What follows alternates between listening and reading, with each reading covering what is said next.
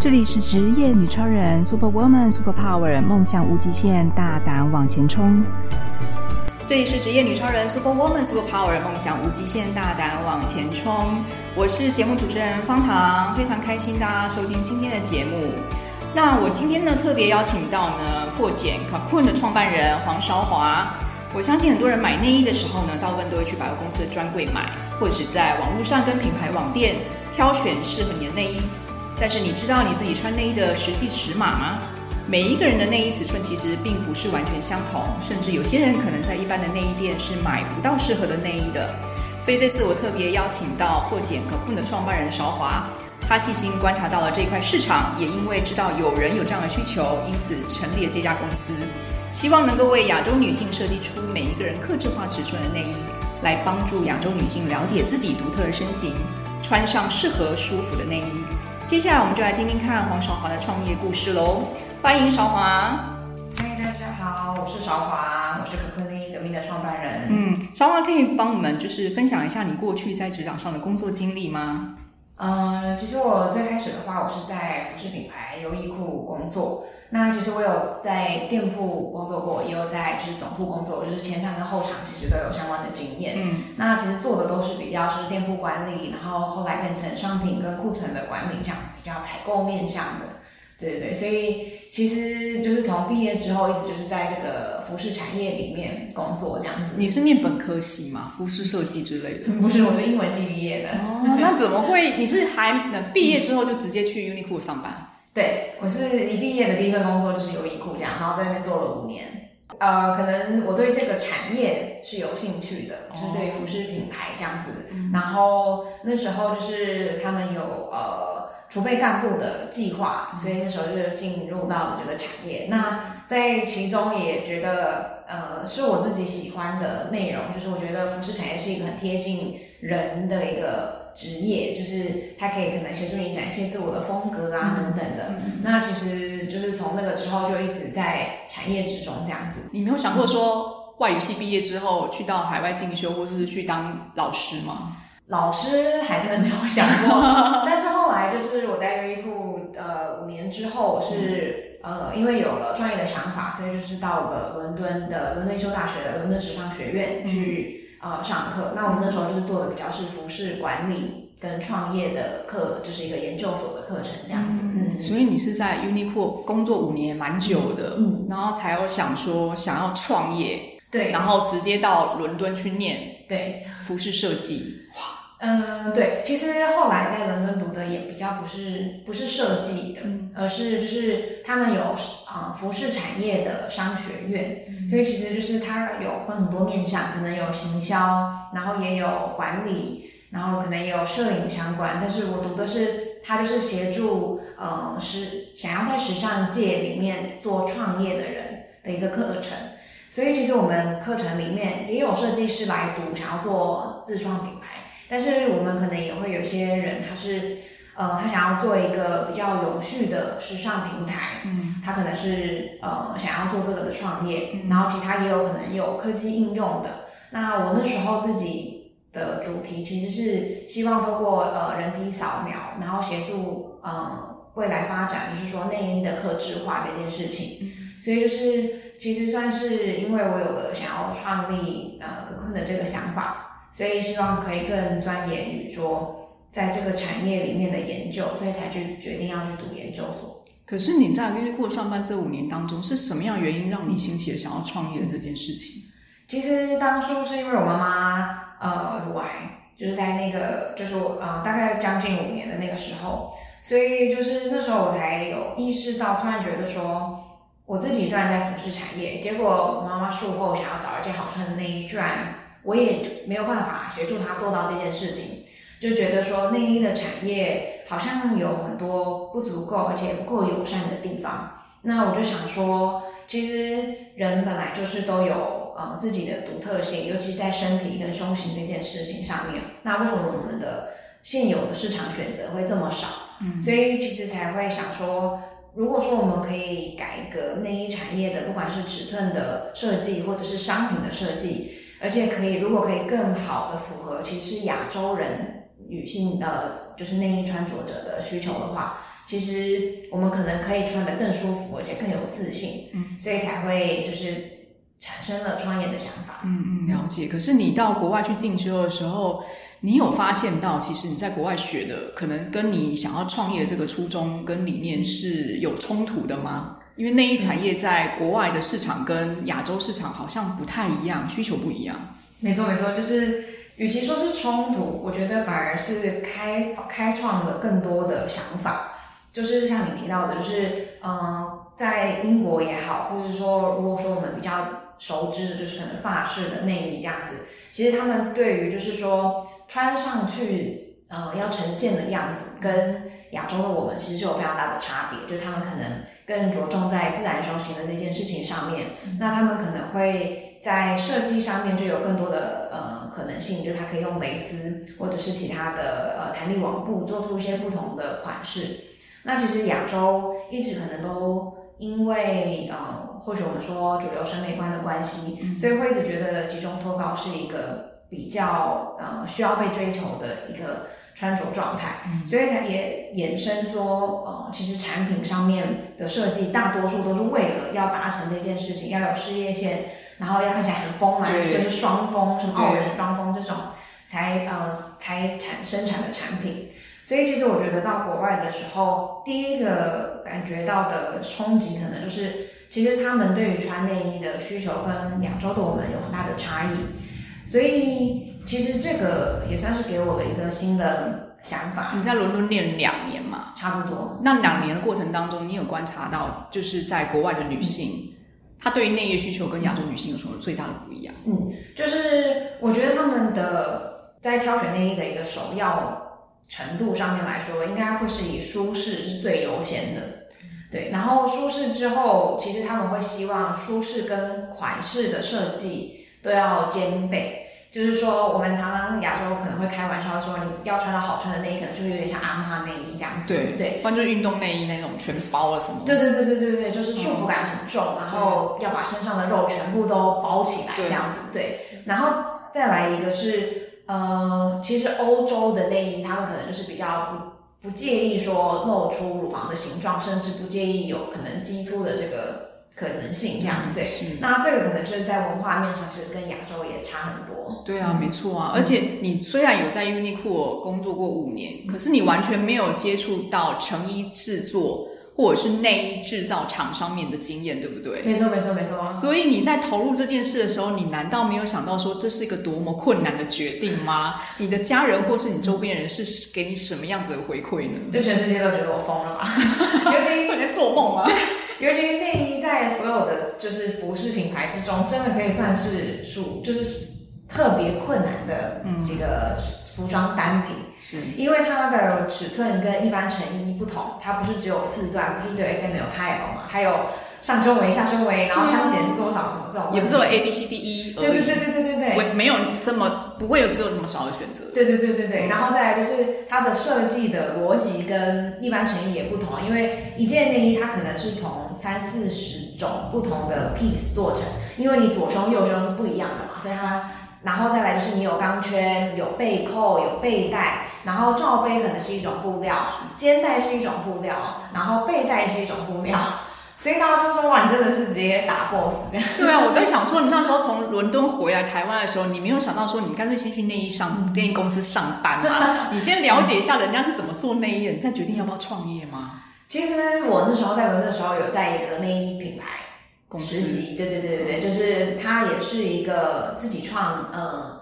新创的一个内衣新的品牌，然后它是专门做呃大尺码女性的无钢圈内衣，它就是自己开发的一个新的版型，然后他自己本身就是创办人，他也是一个就是女性。对丰满的，就是他有这个困扰的女性这样子，嗯，所以就是其实，在那个过程中，我也学到很多，因为他就他其实我们的那时候也只有我，基本上只有我跟他。他也是一个独立创办人，然后他也是刚开启他的事业，对对对对对所以就是他跟我分享很多事情。那我主要是协助他做可能行销跟一些呃，就是可能建档的这种部分，嗯，但是他也会跟我分享说他是从哪边去做进货，然后我们怎么去看那个订购单，然后每个产品的等等。所以其实。呃，这算是其中一个让我有学习的机会。然后再来是因为我们班上那时候研究所有一个女生，她是他们家就是内衣工厂，是外国人，对，她是菲律宾人，对，菲律宾的华裔这样子。那他们家是在就是内衣工厂，而且在菲律宾好像当地是几乎是第一、二大还是第几大的工厂这样。所以其实那个时候他真的协助我很多，就是我们会一起到各个店铺去，就是去选购、去逛，然后去学习。然后一方面我们也有去了就是布料展。他就会带着我去跟就是这些厂商，可能是呃蕾丝的呃厂商，或者是背扣的扣子的厂商，然后我们就去聊。那我也从中学习到哦，所以制作一件内衣其实需要怎么样的东西，然后它的流程跟从生产端一直到销售端这个过程到底发生了什么事，这样。所以你也是受到他们的鼓励跟启发，想说可能因为目前为止在台湾还没有看到有这样的人愿意做这样的事。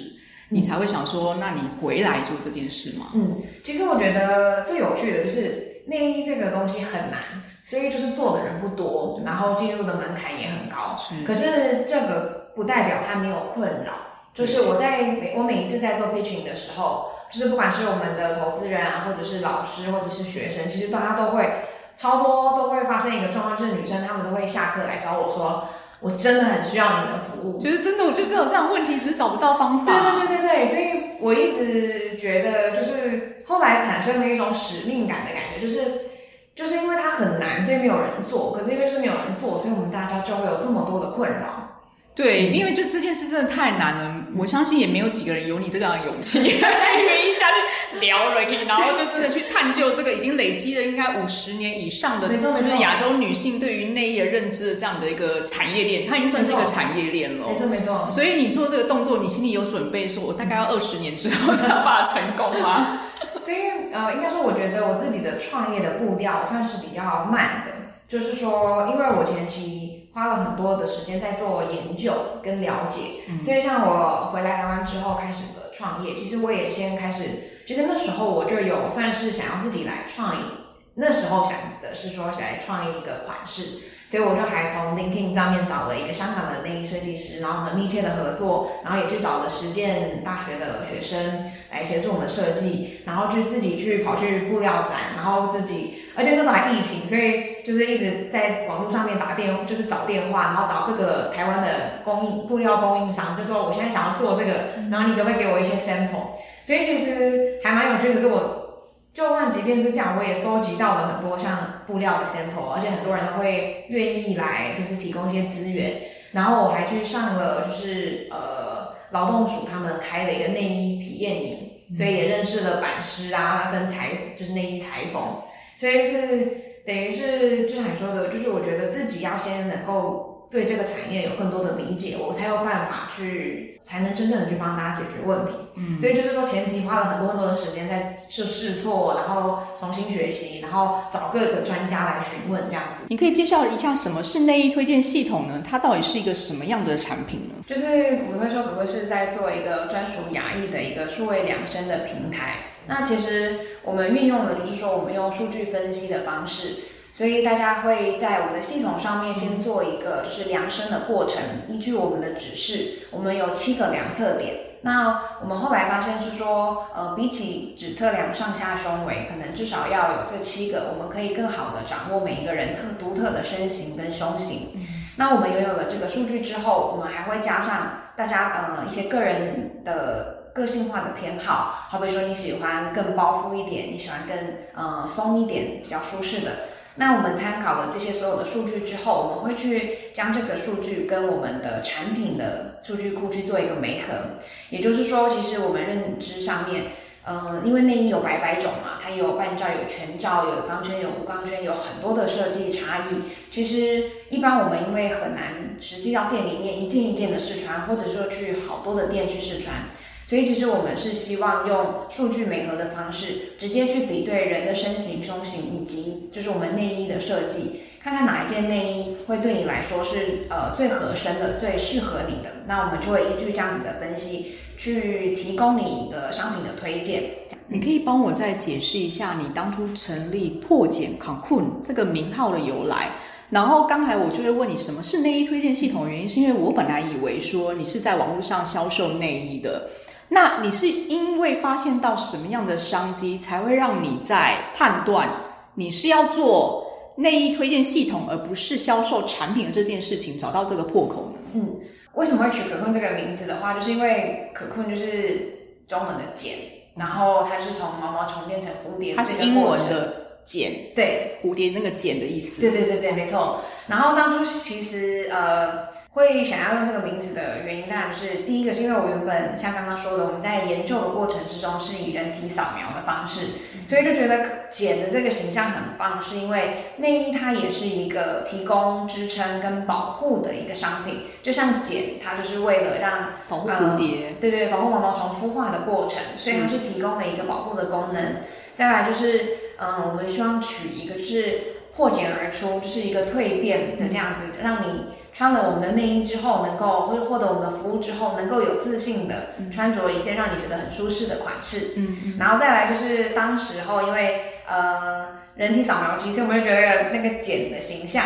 很像吗？就是它是一个这样子，有一个小小的空间，然后让你走进去的感觉。你像你我我你的意思是说，它把那个人体扫描机有点像胶囊一样，我走进去，对对对，太空舱是不是？对对对，我本来是这种走进一个空间里面，保护住你这样子的意象。所以就是透过这三个原因，所以就觉得，哎，这个名称跟我们的品牌形象很接近。可是我比较好奇的是，你当初在选题这件事情，怎么会选择是用科技？内衣就是科技量身技术的这个破题，是因为你发现到传统没有做这件事情，还是你在国外有看到这个新科技，才想要以这个为主呢？其实刚好就是你说的这两点，一个就是国外呃有人在运用这样子的科技，就是人体扫描的科技去做服饰业的一个就是呃尺寸查找的一个呃创新，对对创新服务，嗯，然后再来就是国内确实相对少。尤其像我们成长的过程里面，不仅说我们不知道怎么找内衣，很常是我们连怎么穿内衣都没有这样子的学习。嗯、大家通常都是跟我们反映，是妈妈带到柜上，然后柜姐叫你穿什么穿什么这样子的。对对，所以就是对于自己的身形的了解并不是很多，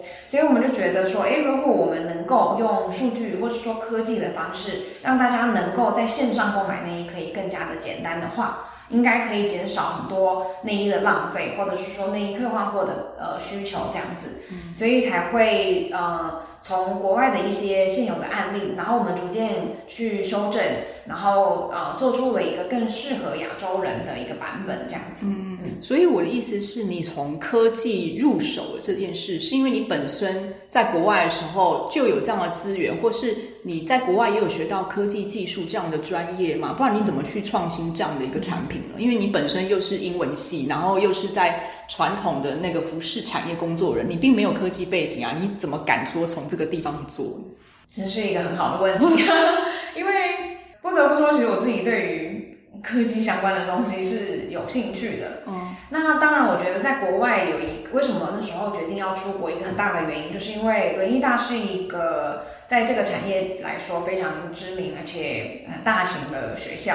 所以其实我们学校里面自己就有人体扫描机，然后我们呃其实里面有很多跟 AI 相关的部门，然后我们同时学校也会跟像 Microsoft 他们去做呃产学的合作，所以其实有很多很多这样的机会，以及就是我们的师资其实跟科技业有非常大的连结。其实我觉得这个也是，呃，算是打破了我自己一个迷思，就是以前人家会觉得服饰产业就是一个传统产业，嗯，可是现在各行各业其实都免不了要跟呃去做一个数位化，去做一个科技的进展。嗯，其实我觉得我在国外看到的最大的一个学习就是这个，就是说你可以透过科技这样的一个资源来协助你，让服饰的不管是销售，或者说大家的购物体验能够大幅的提升，嗯。像是他们也可以做到，就是说，呃，虚拟的试穿，可以有就是虚拟的，就是呃走秀。其实这些东西都是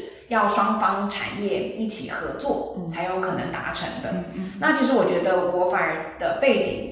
呃很好切入，是因为我本来就有服饰产业的这个 know how，所以其实我只要把我的需求具象化，其实我就去可以找到一个嗯。工程的人员，他可以来协助我做这件事情。嗯，因为从他们的角度来看，他可能你知道，男性的工程师他根本不知道内衣的困扰是什么，他当然不可能去提出解决方案。但是我可能可以给他一些说，其实我觉得，呃，我们现有的测量其实是不足够的。你有没有可能帮我把这个东西跟这个东西接在一起？这样，所以我觉得其实这反而是一个好的合作。这样，那也让我意识到说，其实并不一定要是。科技业的人才有办法用科技去解决问题，这样。嗯嗯。但是我觉得你选的一个比较难、更难切入的原因，是因为，尤其是内衣是非常私密的产品。嗯、对。那我相信在亚洲市场，为什么还没有达到内衣系统或数位科技化来购买这件事情，就是因为它非常私密。大家其实很多人，尤其是亚洲亚洲女性。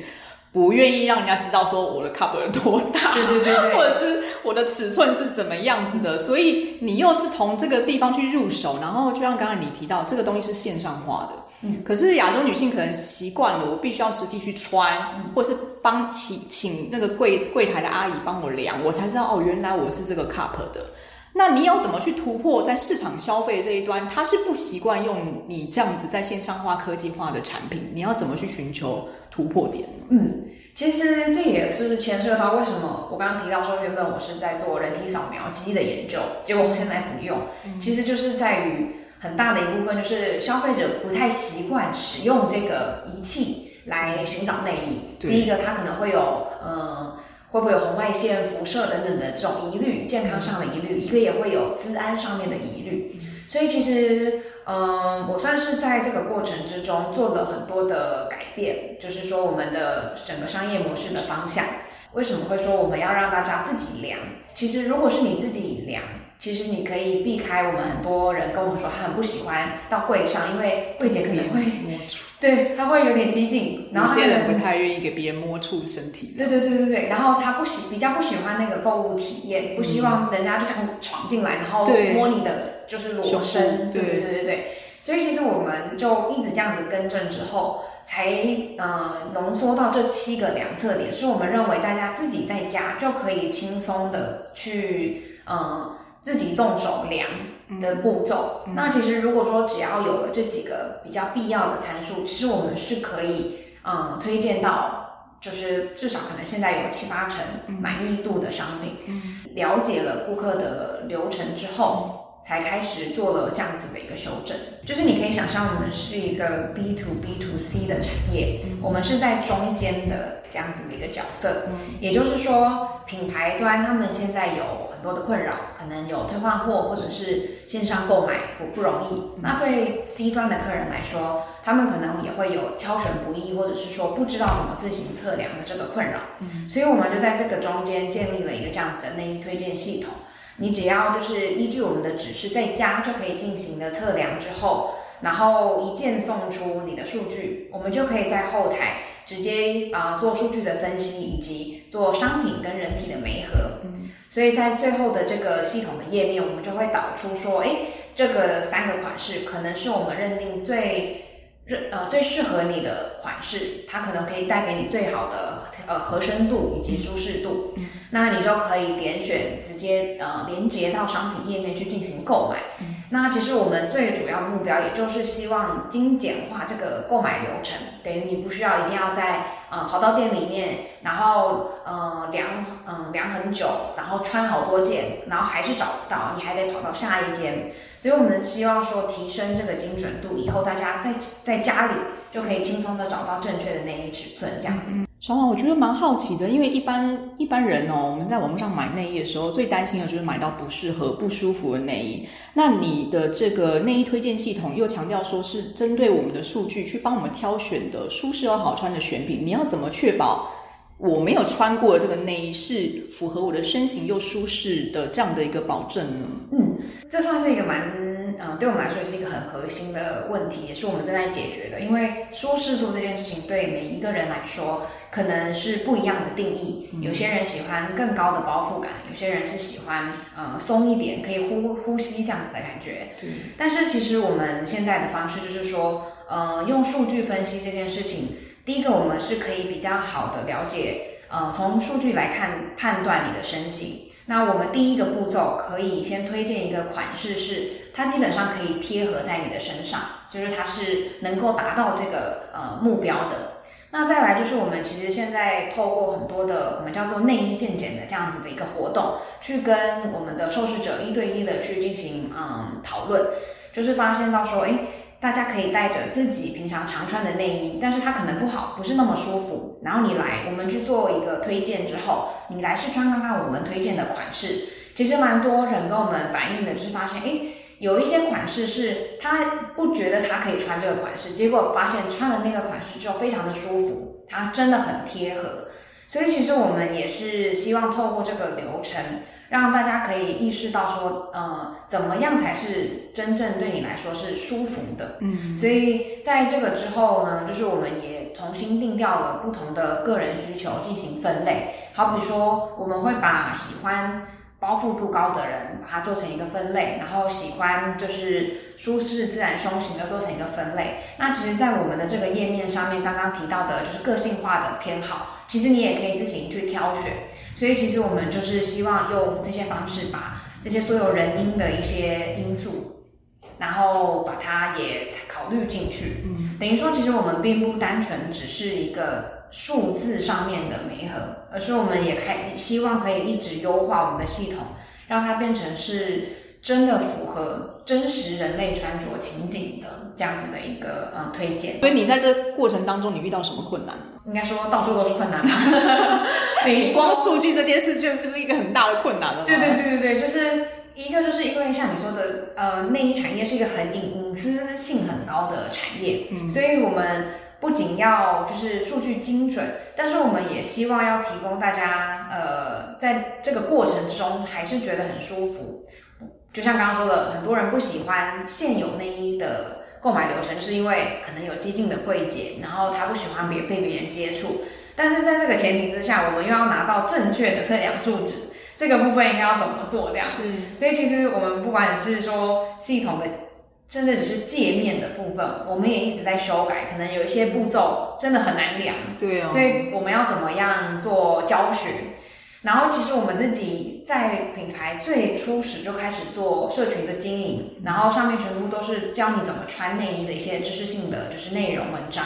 其实也是因为我们发现到说，如果有一些东西我们不先进行解释，不先进行一些可能教育的部分，其实大家可能会没有这个。概念说，为什么我需要一件好穿的内衣？嗯，所以光是观念性的东西，其实就花了我们很多时间在慢慢的培养解释。为什么后来开始一直办实体的活动，也是因为发现到说，内衣毕竟还是一个需要可能实实际穿试穿，或者是说有一个人可以从旁协助他。去试穿，他可能会更顺利的可以了解这个就是过程，以及真正找到他的产品。嗯，所以其实我们接下来可能会变成大家现在可能常说吧，就是 OMO 嘛，就是线上线下。我们是都会进行并行，对对对对对，所以线上呃线下的服务，我们可能可以先帮你建好了测量的数的这个资料库跟会员之后，以后你就只要叫出这个数据，就可以在网络上顺利的购买这样子。嗯，我觉得其实这当中还有一个问题也想请教你，在这两三年的创业过程当中，你有发现到那台湾的女性对于内衣的需求有跟别的国家不一样吗？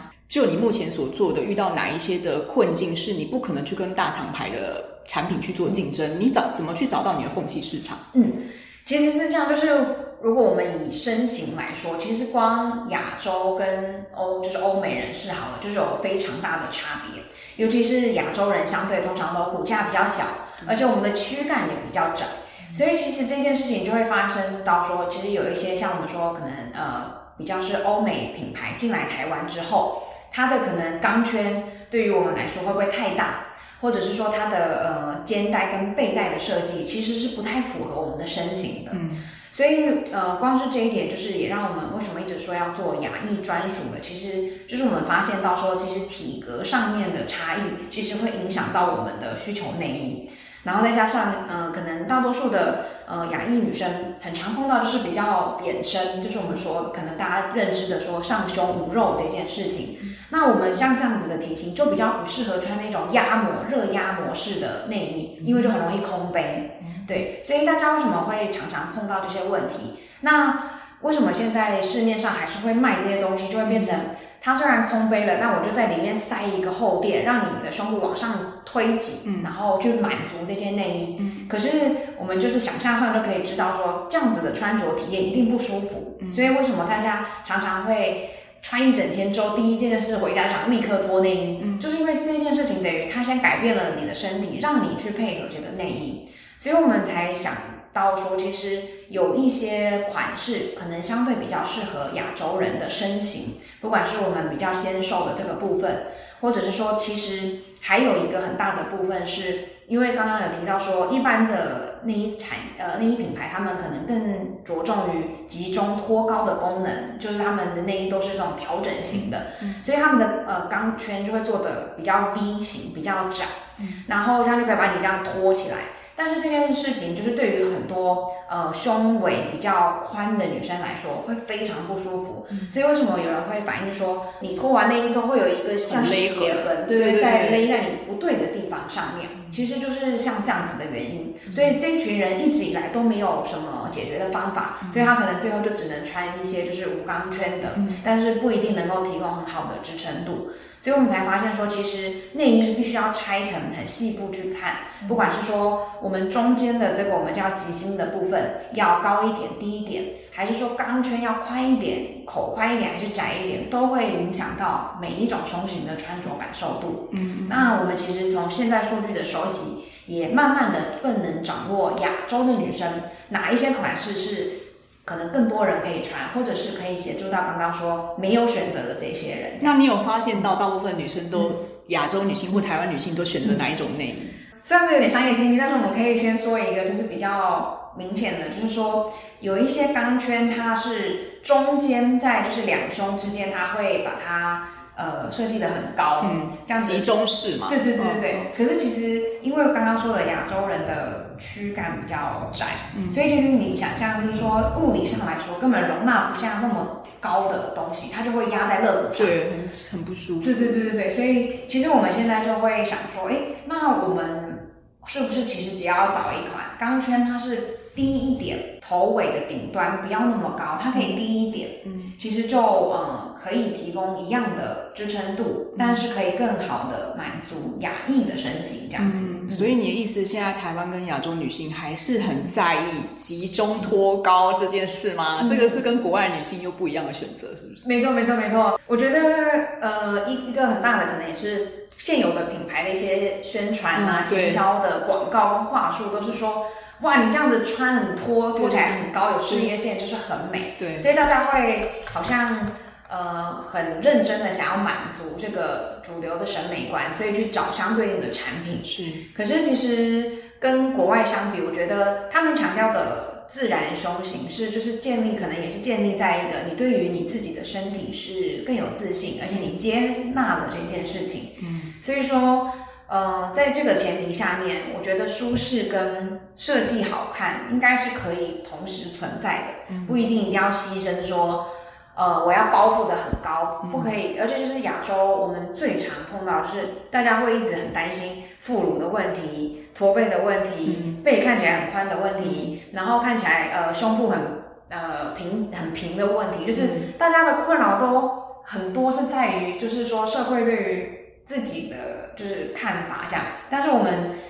之前曾经有访问他们，我就说，就有人说，哎，我喜欢这件，我觉得很舒服，但是我觉得好像就是腋下这边没有包覆到，我怕会有副乳。嗯、但我就说，呃，你真的说的话，你穿这一件很贴身，也不会挤出就是假性副乳的话，你真的觉得说那个副乳对你来说有这么严重吗？其实很多人想想也会觉得说，他自己是不介意有这个东西的，或者说有些人的副乳根本就是。只是挤，就是一点点肉而已。对对，对，一点点肉，就很在意凸出来那一点点肉。对对对对对。但他就说，他其实并不一定很在意。可是市面上都一直说穿内衣就要包腹。哦，对。对，所以他就以为这样才是正正确的内衣或者好的内衣。对对对。可是我们就会跟他说，其实对于我们来说，你的穿着的舒适度才是我们的最优先。嗯，如果说你觉得穿的舒服而有自信的话，而且。有很多内衣是它如果太紧，反而会挤出这些不该有的肉肉的话，嗯、其实你说不定找找一件合身的会更更适合你这样。小华，你可以跟我们分享一下，在你创业的过程当中，你有没有遇到比较特别的案例跟故事？他可能就是他本身的困扰来找你的时候，你帮他解决这个内衣的问题呢？嗯，就是其实现在会来我们那个内衣健检的，有很多是可能比较大罩杯的女生。那像是之前就是真的有一个呃护理人员，他来，他就说。他其实呃不太能穿无钢圈的内衣，因为他们工作性质的关系，他可能要搬动重物，甚至有时候病人需要他翻身啊，或者是照顾的时候，他要是一穿无钢圈，然后他又比较大罩杯，就内衣就会直接跑掉，然后你在那个过程又不能乔内衣，所以他就觉得很困扰。所以其实，呃，透过这样的案例，我们也才发现到说，其实有些人的内衣可能可以提供他的是很好的支撑度，尤其是对大罩杯的女生来说，像是因为呃本身胸部组织的重量比较重，她可能就会需要一个呃肩带比较宽的内衣，然后有钢圈可以啊、呃、好好的呃稳固她的需求这样。所以她其实，嗯、呃，她来了之后，她试穿之后才发现说，哎。其实并不是所有的呃有钢圈内衣都那么不舒服，主要是要找到一个自己嗯适合的嗯。型款式，嗯，他就可以觉得很舒服，而且能够可以协助他工作上面不会产生刚刚的困扰，嗯嗯，呃反向来说，其实也有很多特别小或者特别瘦的女生来找我们，也是因为因为市面上的。就是只要 B cup 或是 A cup，他们都一定会有很大的，就是那个胸垫，就会垫的非常厚。嗯，可是他自己是觉得很不好穿，尤其是其实很多的厚的胸垫也会造成说你上班的时候，他就一直跑位，尤其你一举手，他就会往上丢，或者是说跑到很奇怪的位置这样子。所以他一直希望说能能不能找到一件是没有厚垫，可是是给小胸或者是纤瘦的人穿的这样子。那其实我们那时候也有刚好有一个 sample 是它是一个法国的一个比较平价的内衣品牌，他们出的。其实它那个就是一个比较小的 cup，它是一个半罩式的内衣，然后他去穿，其实就可以很刚好的贴合他的身形。那因为它那款也是一个蕾丝设计的很可爱。所以他就第一次觉得说，哎，原来我不一定要集中托高才是一个漂亮的身形。这样内衣就是有一个这样特别特殊性，就是你试穿了之后，你可能就可以实际感受它带给你的舒适，以及它穿着上的效果，可能会跟你想象的不太一样。嗯，我自己也是一个其实蛮常见的身形，就是说我们下围比较窄，可是其实我并不是小 cup，我可能是某呃低 cup 以上。这样子的身形也非常难找，然后我们每次到店里面就会很尴尬，就是我就说，他就说你先看你喜欢哪一款，我就说啊我喜欢这一款，然后他就说哦那款没有你的尺寸，然后就说好，那到底哪些可以给我可以穿？他就只有两款，你可以选择，然后没得选，对 对，然后我那个款式都非常的就不是很 OK，对不 OK 这样子，所以就是大罩杯就很常碰到这个困扰，或者是说常常就是大罩杯的那个内衣又还比小罩杯的贵。所以然后觉得布比较多，啊，对对对对对对，所以又不好看，然后又比较贵，你就会想说，我最近看了一个就是迪卡的他们的讨论区，就说他们被收了大奶税，好像因为收入比较大，我就要多花一点冤枉钱的那种感觉，这样，所以我就觉得其实还蛮多人可能有这样子的困扰，但是。就你很少会跟人家姐妹说，哎、欸，我胸部超大，有什有什么办法？你可以跟我分享一下你刚刚讲很有趣那大 cup 的社群吗？嗯、呃，就是它里面就是提到说，为什么大胸的女生那么难找内衣，然后他们就是提到了这个大奶睡之后，就是其实下面有非常多人产生就是有共鸣的，就是他就是说，他可能没有你的这个这么大的尺寸，他就只好逼迫你，有点像你就妥协，只能买一个他最大的了，对，他已经没有更大的了，你就穿，可是。就是可能很紧，真的很不舒服。嗯，可是你又不能不穿，因为真的太重了。是，所以就会就是它就产生很多的困扰。然后甚至像其实呃，可能之前有一股风潮是说 free the nipple，就是说我们完全不穿内衣。嗯，但是我们之前曾经采访过一个比较 plus size 的，就是呃女生，她就是说她也很想要不穿内衣，可是她试过之后真的太重了，她已经会有背痛。或者是很多身体上面的一些疼痛，尤其你这样跑步的时候，甚至走路的时候那个震动是，就是你不穿内衣真的 hold 不住这样子。我才认知到说哦，其实每一种胸型都有它相对应的困扰，并不是我们说啊大胸就是好。嗯，其实国外他们甚至有缩胸内衣，缩胸内衣，对，就是太大了，他就帮你捆住，这不是很不舒服吗？他们我没有穿过来，你没有体验过，没有大到需要穿缩胸内衣，但是有一些人也会觉得说。啊，大胸他们会比较，还会有一个大比较大的困扰是说，有时候你只是因为胸部比较大，看起来好像很快，嗯，可是其实你并不胖，嗯，或者说你没有说真的说真的真的那么壮，嗯，可是因为视觉上面的关系，衣服可能就被撑大了，它尺寸也要大一码，对对对对对，所以他就会觉得就是穿，就是连我在买成衣上面都会受到影响，所以才会有刚刚说的那种缩胸内衣，它就是可能那是不得已吧。可是重点是舒不舒服啊！我下次来问问看穿过的人，来再来跟大家分享。对呀、啊，因为我觉得在亚洲有点难，大家都是想说丰胸、隆乳，然后大胸才美。可是，在欧洲国外，可能像我要修缩胸、小胸，想要那么显著的突出他的胸部。然后台湾可能就是，或者国外其实也会有人做，就是缩胸的手术。也会做缩胸手术，好，这真的是文化不同的差异性。对对对对，所以就是说，哎，真的，我台湾大根本困扰都很多，而且百百种，每一个人的困扰不一样，这样子是真的好有趣哦。小华，你可以跟我们分享一下，在你过呃创业这两三年当中，你有发现到，就是亚洲女性对于自己胸部跟自己身体的这个自主意识，跟外国人有什么不一样呢？嗯。呃，我们之前的内衣健检啊，有一件事情让我非常印象深刻，就是说，我们常常会问说，诶，你喜不喜欢这个款式？然后我们的就是亚裔的受试者会跟我们说，其实我觉得还可以，可是我不知道我男朋友会不会喜欢。就是买内衣还要想出男朋友喜欢。对对对，而且这不是一个两个，是真的蛮多人会这样跟我们讲的，所以我才想说，哎，原来大家现在穿内衣好像并不是完全为了自己而已。嗯嗯。我就会说，可是你这件穿的不舒服，我觉得这个很有趣的是，可能是说我们对于我们自己身体的一个自信，可能相对于比较没有自信，而且甚至我们其实很少自己去。呃，观察自己的身形，或是了解我们的需求到底是什么？其实我觉得这也是一个蛮大的问题，因为你要先了解自己的胸型、身形，才有可能找到适合你的商品嘛，才有可能找到真正好穿的胸罩。嗯。可是因为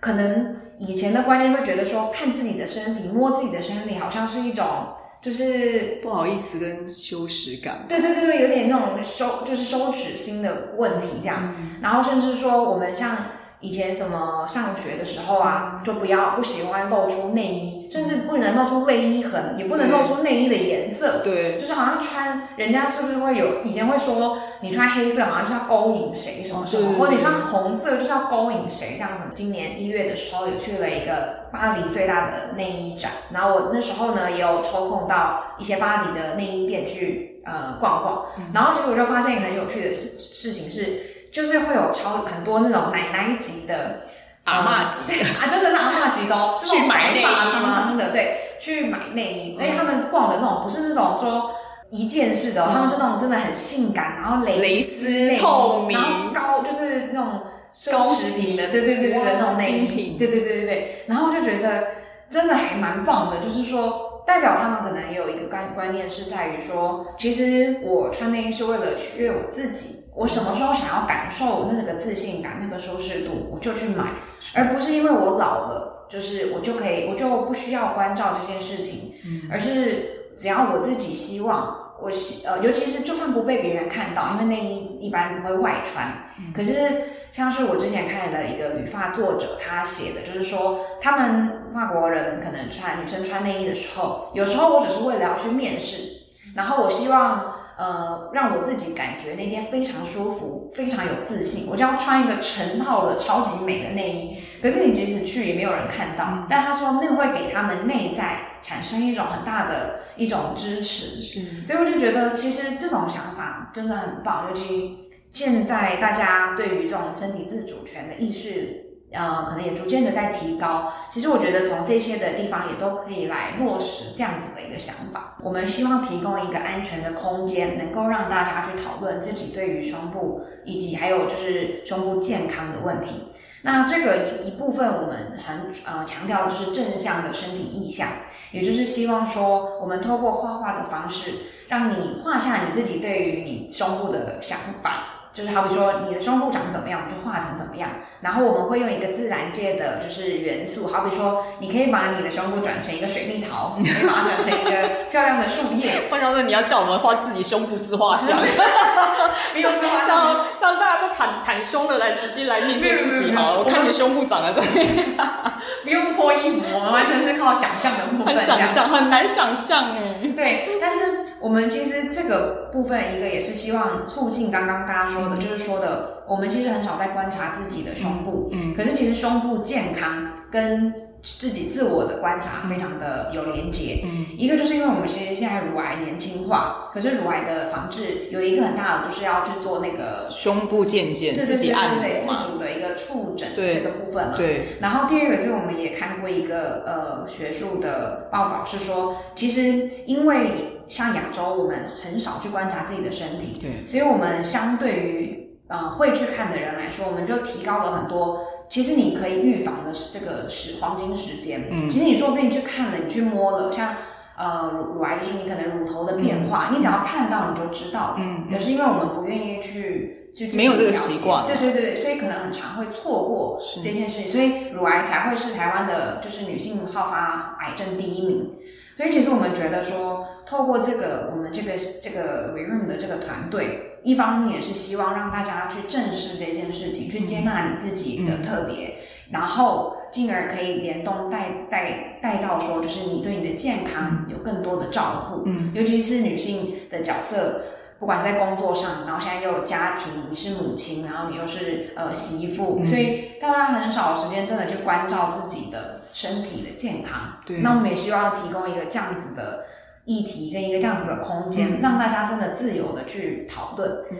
然后我知道你上个月刚好去马来西亚参加这个女性创业协会的一些分享，你可以跟我们就是分享一下你观察在其他的亚洲国家的女性，然后目前她们对于就是你在内衣推广或是在就是身体意识教育这方面有什么不一样吗？嗯。其实我这次去，因为我觉得自己也带了一点成见去，就是说我以为说可能因为他们是穆斯林的国度，所以会不会不太愿意讨论这个问题，而且应该更保守。对对对对对，就是我当下是抱持着这样子的想法。对。对，但是殊不知我就是在台上简报了我们的就是可困的内容之后啊。就有一个小女生，大概二十多岁，然后她也是团成员，她是马来西亚人，她是马来西亚人，然后她是穆斯林，然后她就跑过来就跟我说，你知道吗？我妈妈就是带我去内衣，可是我都找不到怎么样怎么样的款式，什么什么。嗯、那其实马来西亚有很大部分的华人，嗯，其实我之前有跟一位马来西亚的在台湾工作的朋友有聊过这件事情，他也是说，其实相较起来，台湾已经还更愿意讨论这件事情。在他们那边可能更不愿意，当那个时候不太愿意讨论这件事情。那他就觉得说，如果说我们渐渐的从台湾开始，可以把这个观念开始往其他的国家、亚洲的国家也或者城市去进行推广的话，他觉得会是一个很好，尤其也可以提升他们妇女自主意识的这个部分。这样子，嗯，我有去了一间蛮大的、蛮知名的品牌。然后我就进去，我就看了一款，它是没有衬那个厚衬垫的。哦，就薄的吗？对对，我想说，那我要来看看有没有其他。就他就说，就那一款是没有衬垫的，让我了解到说，这可能真的是像刚说亚洲共通的一种文化上面的，还嗯还有待改进的地方。就是希望可以未来大家可以更着重在于自己穿着舒适，而不是说为了这个穿着内衣的视觉效果来买内衣。小宝，我想问一下哦，那你在今年有没有什么新的计划跟挑战的事情可以跟大家分享呢？经过刚刚说的这么多的研究跟就是观察内衣产业，算是今年我们算是一个就是执行年，就是一切都开始动工了这样子。所以我们今年就很积极的在举办活动啊，像我们可能六月跟年底都会希望跟不同的内衣品牌或者是妇女的单位去做合作的一个活动，然后同时就是我们的网站。虽然现在有可能测试的版本，但是我们希望就是在今年能够正式的上线，让大家都可以体验到我们的这个服务。尤其是你不管在台湾的哪里，我们都希望你可以来试试看。然后再来就是，呃，我们也在寻找一个适合的，就是可能工作室一个 showroom 这样子，是希望说，如果你在测量上面有呃自己比较不会或是有困难的话，你还是可以来找我们，那我们可以协助你。那我们就是会开放可能一对一咨询的时间，让我们可以来呃针对不同人的需求，我们可以一一帮你做解答。嗯、那我们甚至可以出一个就是内衣的报告给你，让、哦、你未来要、对对对，未来要买什么内衣，我们都写在上面给你这样。那最后我想要请你啊，就是给我们就是一些跟你一样的女性创业家，你有没有什么鼓励或是建议的话想要跟大家分享？当你很迫切的想要解决一个问题的时候，真的会感觉到就是。全宇宙都会来帮助你，可是我觉得这个的前提也是说，就是你有一个很明确的目标，而且你投注了相对应的努力在这个其中。别人一定会有人可能会有持反面的意见，觉得你不能，觉得你做不到。嗯，可是像刚刚我们讲的说，不管我没有科技的背景，然后我也没有内衣设计的背景，嗯，但是就是这样一步一步慢慢的去了解去做，然后去跟你的 TA 去。去聊聊，去沟通，其实这些都是非常有帮助的，而且可以因为觉得一定要解决这个问题，所以就会有动力去呃继续的努力这样子。嗯，所以就是也希望说大家在创业的过程中，如果碰到这样子的困难，其实可以相信你自己，然后呃适时的去向外嗯、呃、求救。大家大多数人都是会愿意提供他们的嗯、呃、资源给你的，对。是。谢谢韶华跟我们在这一集的分享。我相信，其实所有的女性创业者应该都有一个很棒的 idea 跟梦想。有机会，我们再邀请韶华跟我们分享她在创业当中更多精彩的故事。谢谢韶华，谢谢，下期见，谢谢，拜拜。如果你也想说说你在职场上的各种神奇经历，或是你有令人惊叹不已的人生冒险故事，职业女超人邀请您来与我们一起分享。欢迎踊跃报名，接受我们的采访，陪我们喝杯咖啡聊一聊哦。